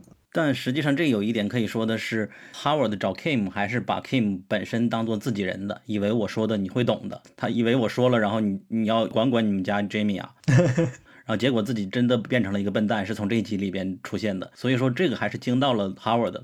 嗯，我觉得这段戏写的很好，好的原因是在于，其实我是彻彻底底理解 Howard 的。想法的，就是他的想法完全完全正常，因为在他的角度上来看，杰米已经疯了，就是谁会拿一个这个保龄球去扔扔他家的车呢？对吧？就是这个是在他已经回到了正常的世界的一个人，他的一个感受，我觉得这个是完全可以理解的。但是，呃，Kim 和杰米已经不再完全在那个正常的白领的世界里面了，就是这里面一方面是因为他们进入了贩毒的世界，另外一方面是 Kim 和杰米其实没有从 Chuck 的事情里走出来。Kim 知道杰米没有走出来，但是这些情绪 Howard 是不知道的。Howard 不知道杰米在失去 Chuck 这件事情上面把他的性格改变了多大，有多痛苦。这些 Kim 是知道的，而 Kim 会因为这些事情去心疼杰米。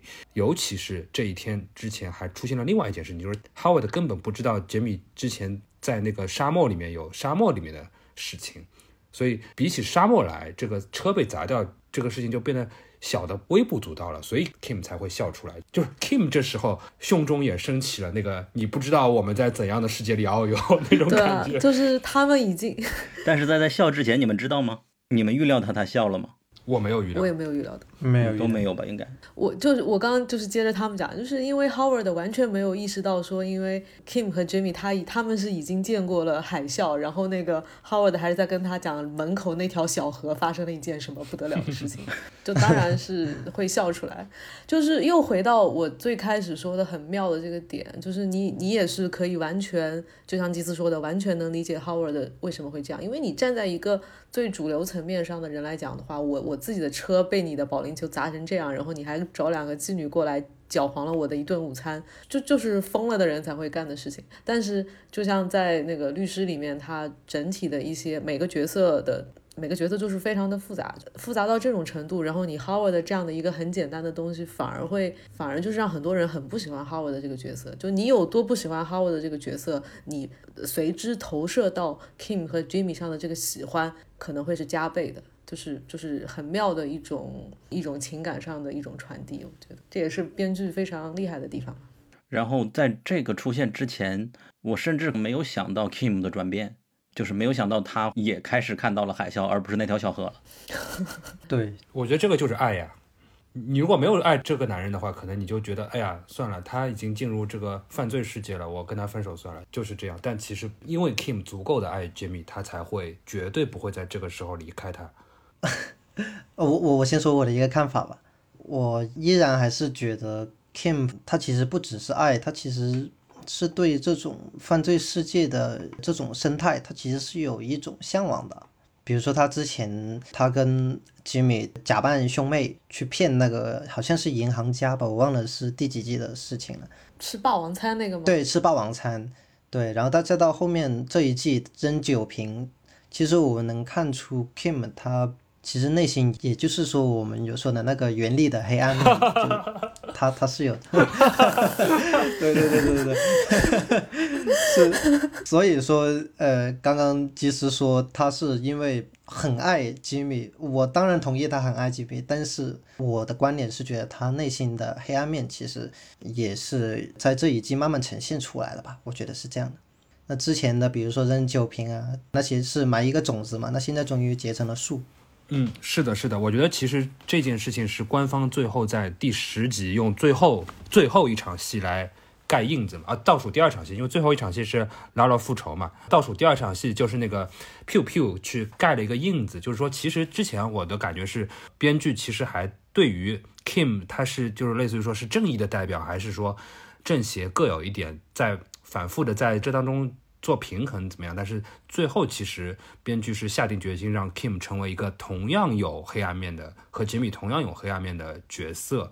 然后我觉得特别有意思的一个点是我我自己是总结了一下啊，就是说我怎么来解释在最后三集里面 Kim 辞职这件事情，就是在这一季里面，就是很明确的编剧给出的 Kim 的设定是，他需要去参加这个公社律师的。基本上是低价的普通的老百姓的官司，去分担他在 Mesa Verde 银行的那个业务当中的那些道德缺失。就是一开始他是打两份工，是在 Striker Coakley 去服务 Mesa Verde 这个大客户，然后这是做这个银行相关的那个法务工作。同时他在他因为有团队嘛，就是有空出来一些时间去做那些免费的公益律师的工作。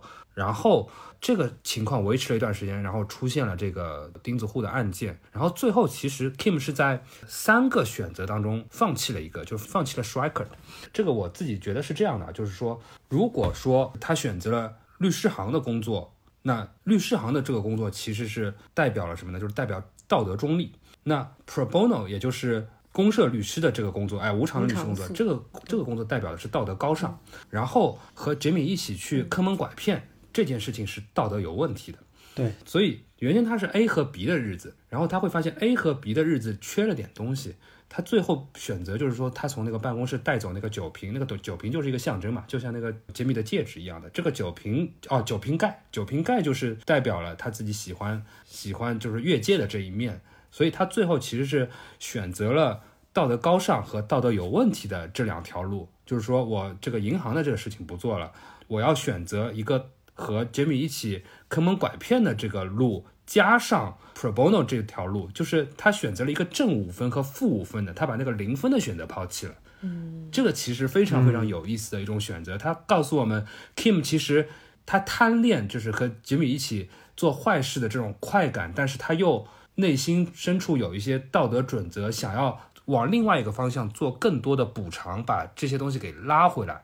于是他因为精力不够嘛，要放弃一样，他就放弃银行那边的事情。但那个事情的代表就是钱嘛，嗯，就是那个东西就会使得他失去收入。所以接下来第六季会讲他失去收入之后的事。所以我觉得这可能是对 Kim 来讲，他他通过这样的选择稀释了他一部分的罪恶感，而且稀释的还蛮好的。我觉得可能是这样。然后对观众来说，实际上消化 Kim 的转变还是有一定的阶段的，就是在他扑哧笑之前，我们可能还没有想到这一点。尤其是在上一结尾，嗯，捞易的文章里边也写了嘛，在上一季结尾，我们还以为那一个 Kim 和 Saul 他们互相指责的那个剧情是他们分道扬镳的一个标志呢。没想到编剧把我们所有人都骗了，而这季也是直到他扑哧一下，我们才开始接受 Kim 和我们原来想的不一样，然后渐渐的到最后 Pew Pew 还是有点，我个人啊，我还是还是有点害怕的感觉，他怎么突然变成了我不认识的一个人了？直到后来想才会觉得接受了他变成了一个阴暗面。不过我想说的这最后一句是，现在观众花一年时间即将消化掉 Kim 变成这种 B 和 C 的这种生活。但是说不定下一季开始，Kim 还要追回到之前的那种东西也说不定。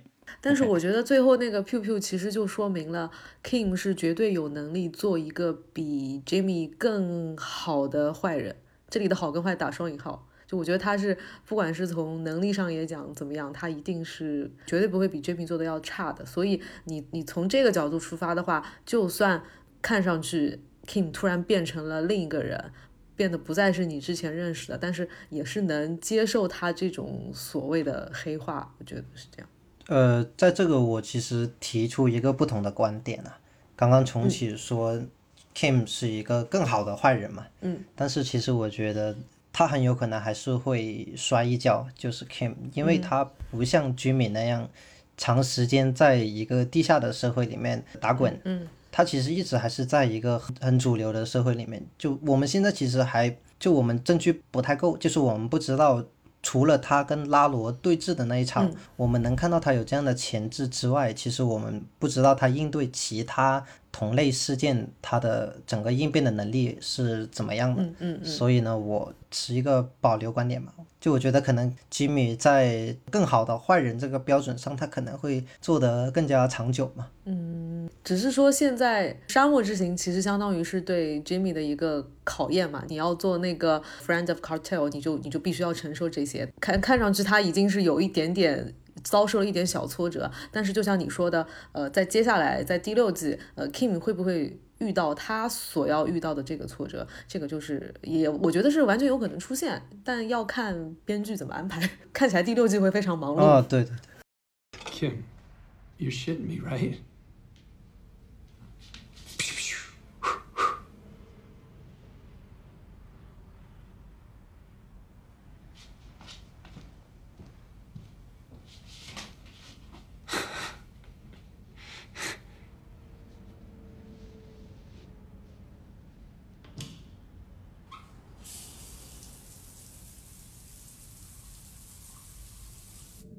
现在来说，整个 Kim So 这个线已经差不多了吧？我们可以换到犯罪现场了吧？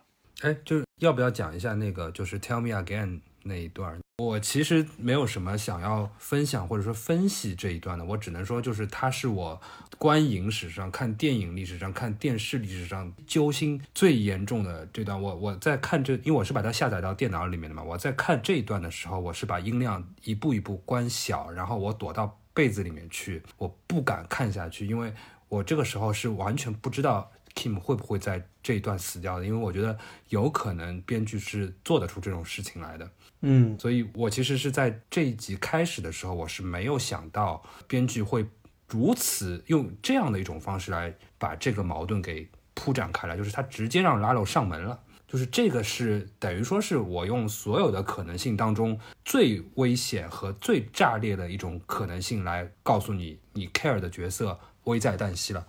嗯嗯嗯，然后接下来其实我觉得就是他把这个张力给提到了一种前所未有的成分里来，因为我们我们在场的所有人都是全知的，我们知道杰米在说谎，对，拉鲁其实也也知道，然后说谎的惩罚对于拉鲁这样的人来说，很有可能就是命没有了。这里我可能还是要再提一下，我觉得拉罗这个选角和这个角色的塑造实在是太牛逼了，我就从来没有见过就是这么让人害怕的一个。对，我觉得我觉得比比灭霸牛逼多了。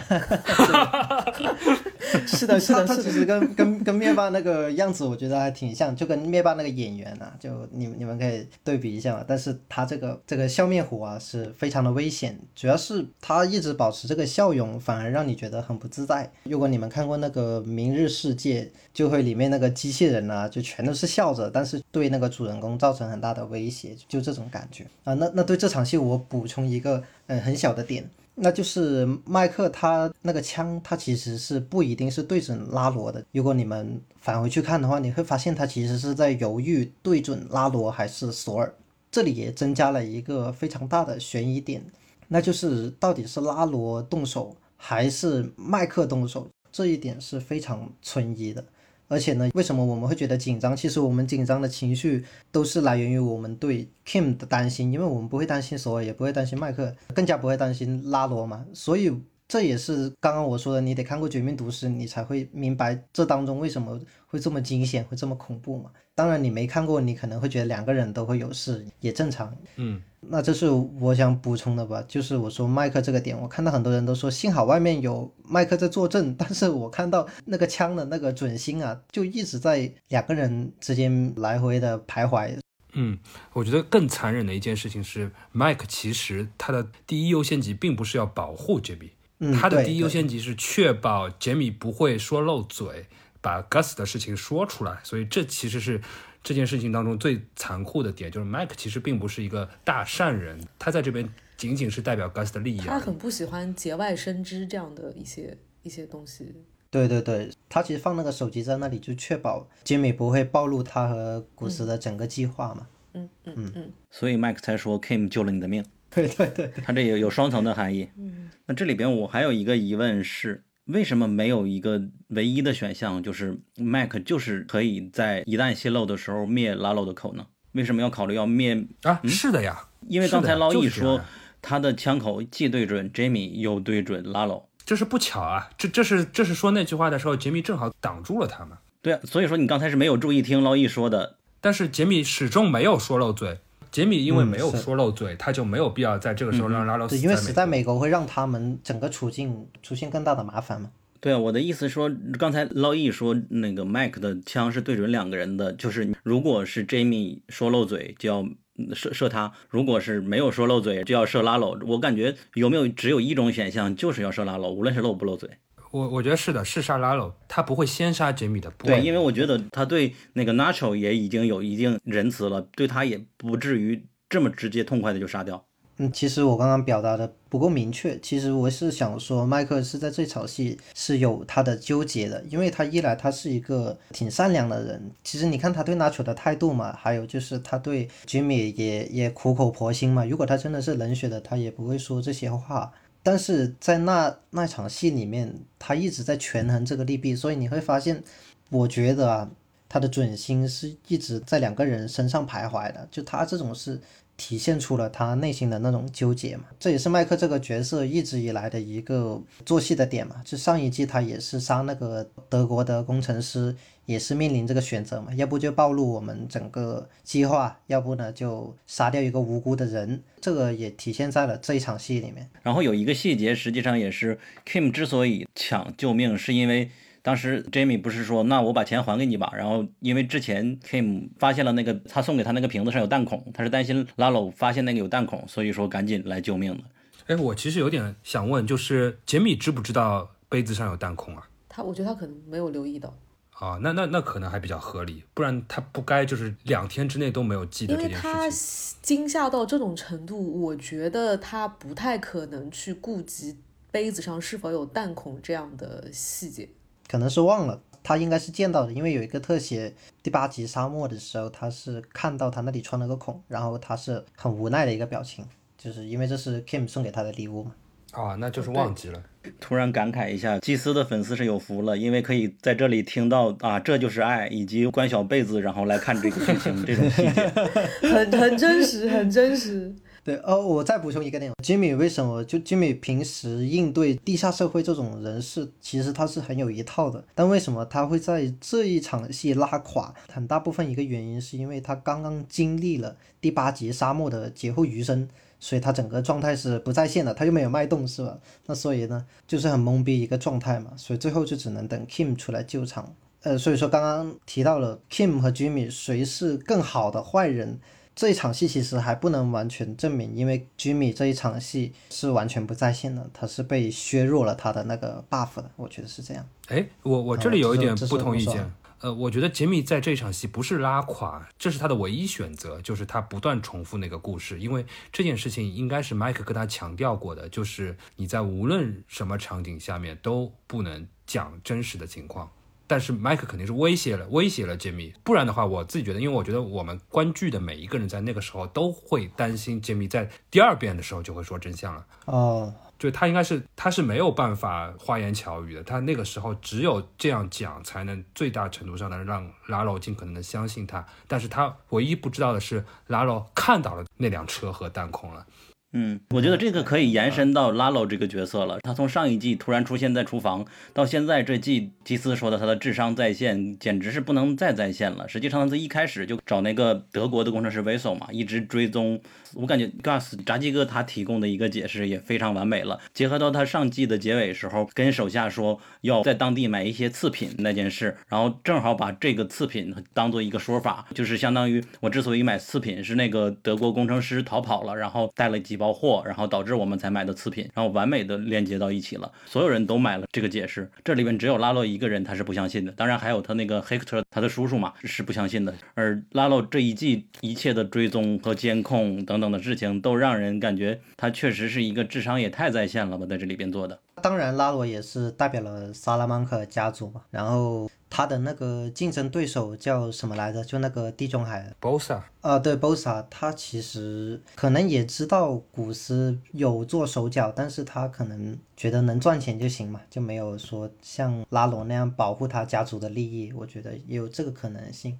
呃，我对 Lalo 的想法就是，我很庆幸，而且我也很满意，或者说我很惊喜，就是说他其实只是那个《绝命毒师》第二季 So 出场那一集当中的一句话，就被绑架的时候吐出了一句话，呃，然后演变出了这么一段故事和这么一个角色来，我觉得其实非常非常满意。然后我觉得 Lalo 这个角色其实也是《Better Call Saul》这个剧的客观需要。我觉得就是《Better Call Saul》，其实当 Chuck 去世之后，其实是没有坏人了。就是在几个常驻角色里面，其实是没有坏人。然后没有坏人，其实是很难让这个剧去有满足感的收尾的。包括说你回头看《绝命毒师》的话，你会发现后面那个纳粹这帮人其实是强行加上去的，前面都没有出现过。因为如果 Gus 死了的话，其实这个剧里没有坏人，不可能是最后要把 Hank 安排成坏人。因为 Hank 明显是道德上是完全没有问题的一个人，所以这个剧是需要坏人的。那 Lalo 会不会是 Better Call Saul 的坏人？我原先在第十集之前，就本季第十集之前，我曾经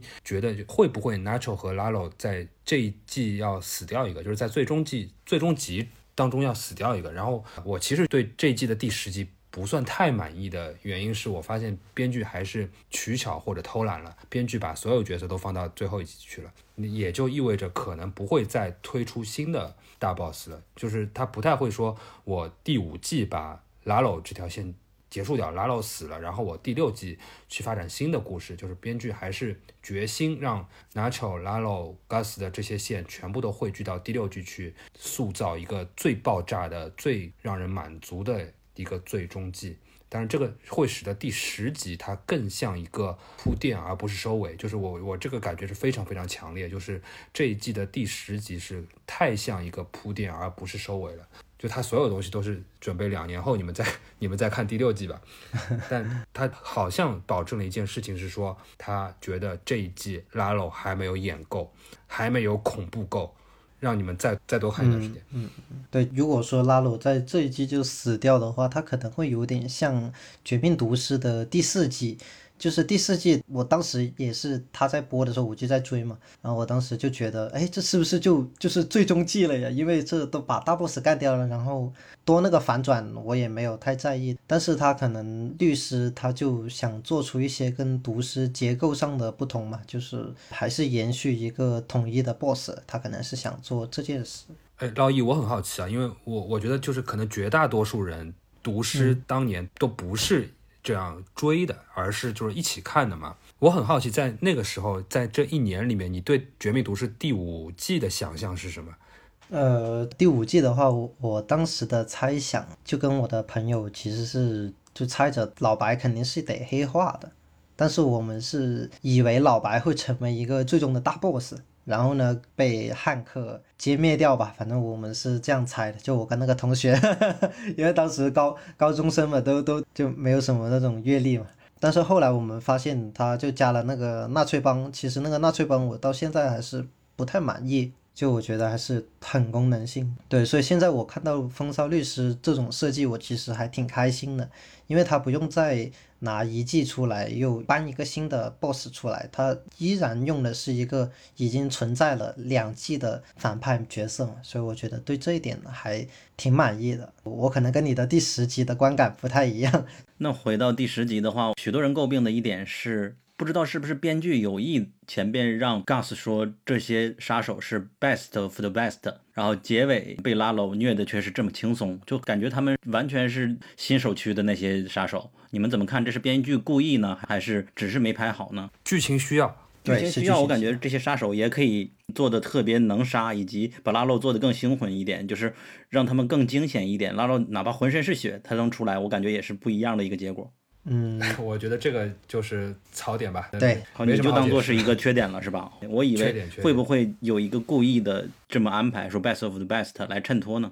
我觉得他从剧情上可能有，就是会有槽点，感觉工具性有点太强。但是从观众对拉鲁这个角色的喜欢的程度上来讲，我觉得他是可以很迅速的去积累一些好感的。嗯，是的，是的。呃，因为我我就我我就是这样的人，特特别肤浅。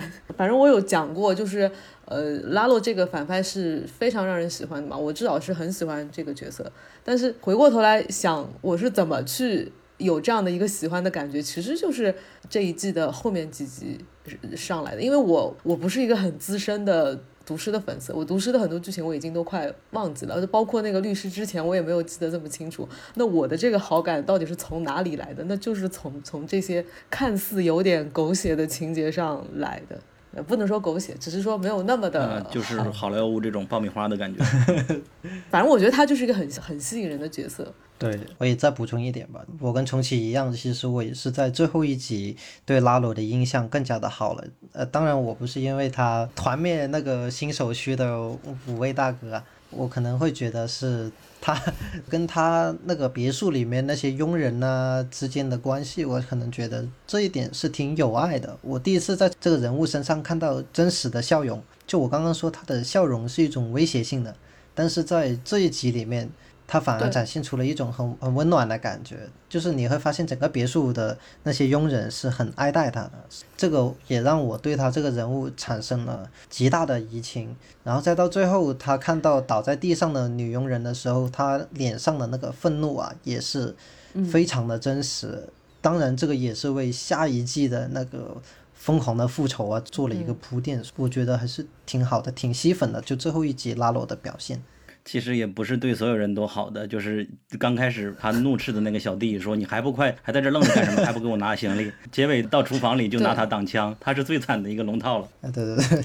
我不知道你们有没有印象，这一季拉洛有一个笑容的，我印象特别深，就是他那个车刚开到那个大门前面，然后那个车窗没有摇下来的时候，门口那个保安他本来是以为是外来的一个车辆，但是那个镜头一切到那个拉洛的脸上，他车窗一摇下来之后，他露出来的那个笑容，那个笑容就是对对对，好像有一种哈，我逗你玩儿吧，你被骗了吧这种，这个印象就是非常深。然后你在我在那一刻就回想起了之前，呃，拉洛还在监狱里，Kim 去找他，想问说 Jimmy 到底去了哪里的时候，他脸上也是有这样的，你看不透他这个笑到底是藏着什么东西，但是你又会觉得他不是一种很常规的展现反派的一种方法，就是你会对他产生很其大的其。实他和 Gus 两个是一个对立，因为 Gus 当时出现的时候是一个冷酷的将军的形象，然后他后来演了好多将军类似的那种角色嘛，这种反派也是当时比较稀少的。而现在这个年代，大家都喜欢死侍这种人，拉洛就反而更受欢迎了，就是笑面虎这种感觉。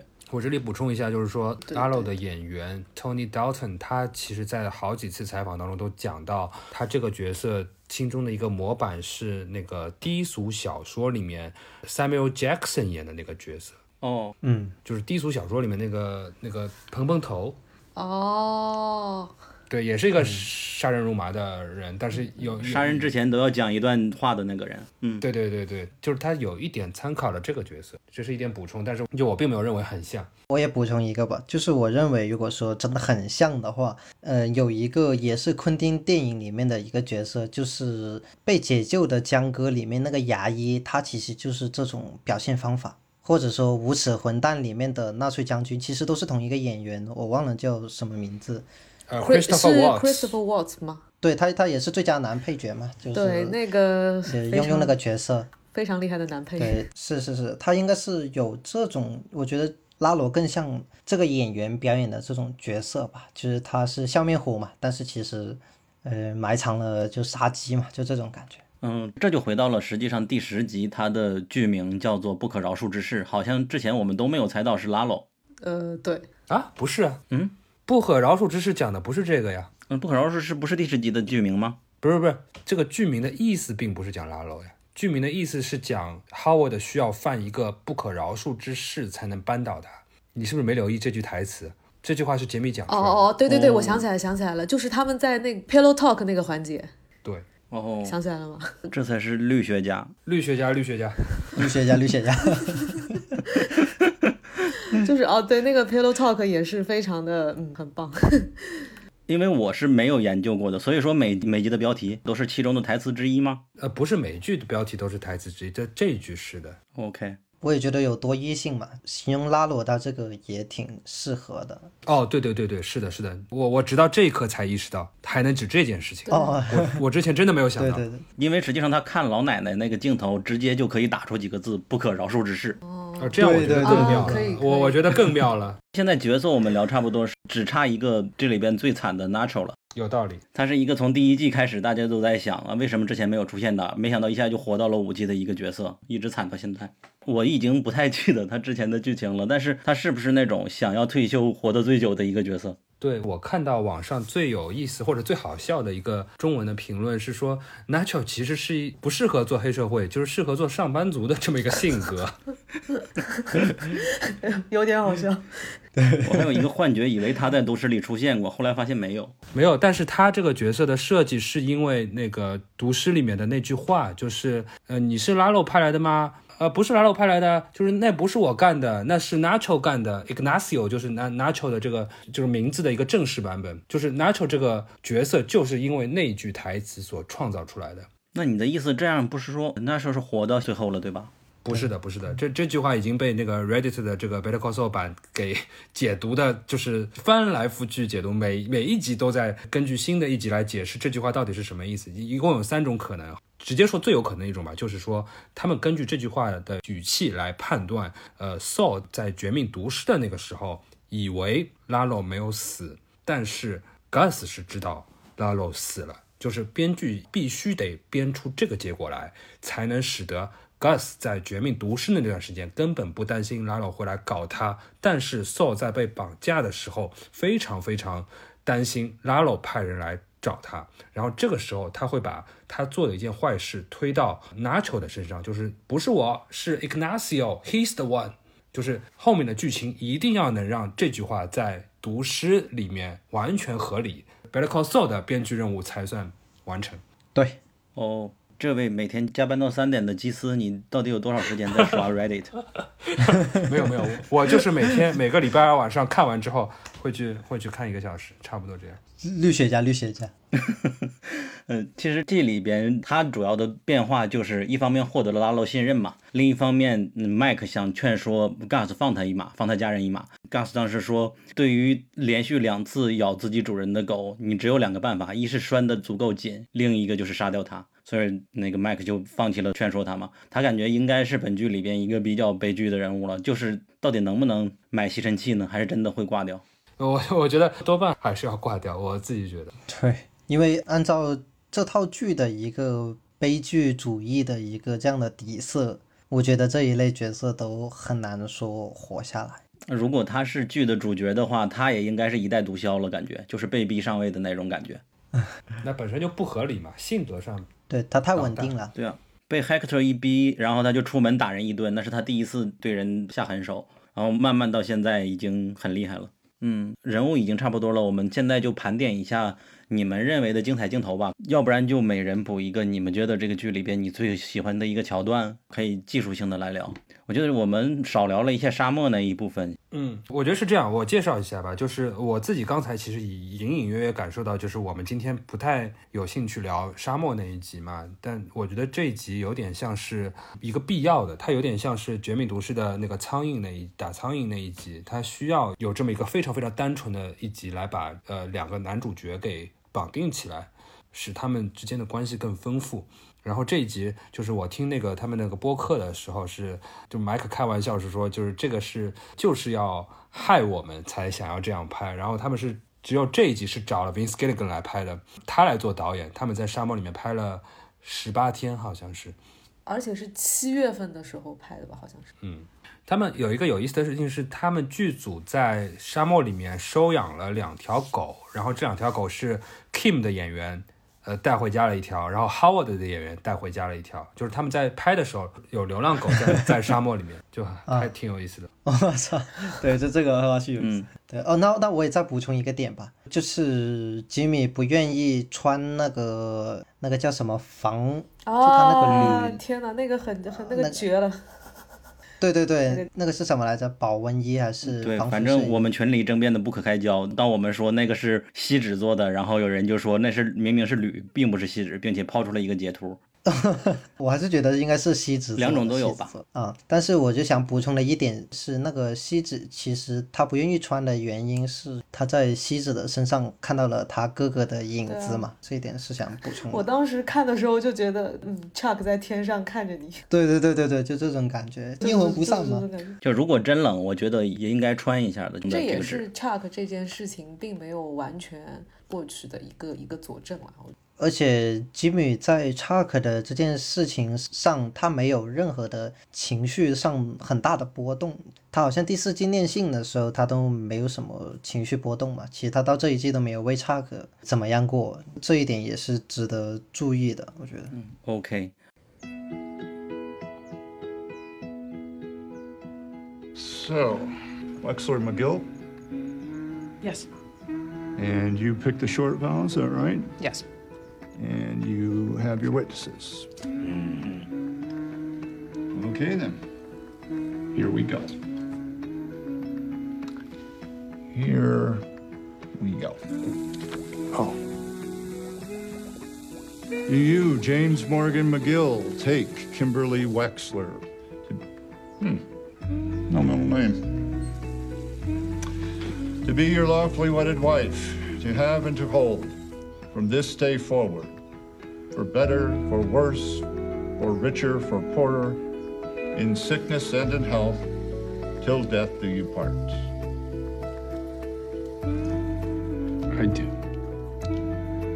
And do you, Kimberly Wexler, take James Morgan McGill to be your lawfully wedded husband, to have and to hold, from this day forward, for better, for worse, for richer, for poorer, in sickness and in health, till death do you part.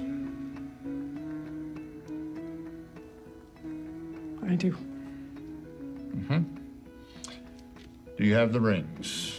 We, um, We didn't do that. No rings. Okie dokie.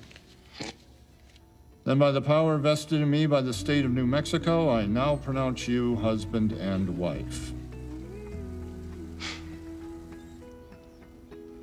You may kiss.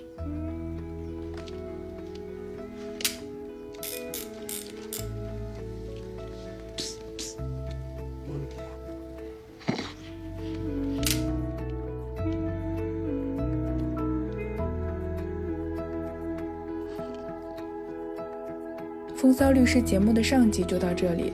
如果你喜欢本期节目，希望你能去苹果 Podcast 给我们一个五星好评，这对我们很重要。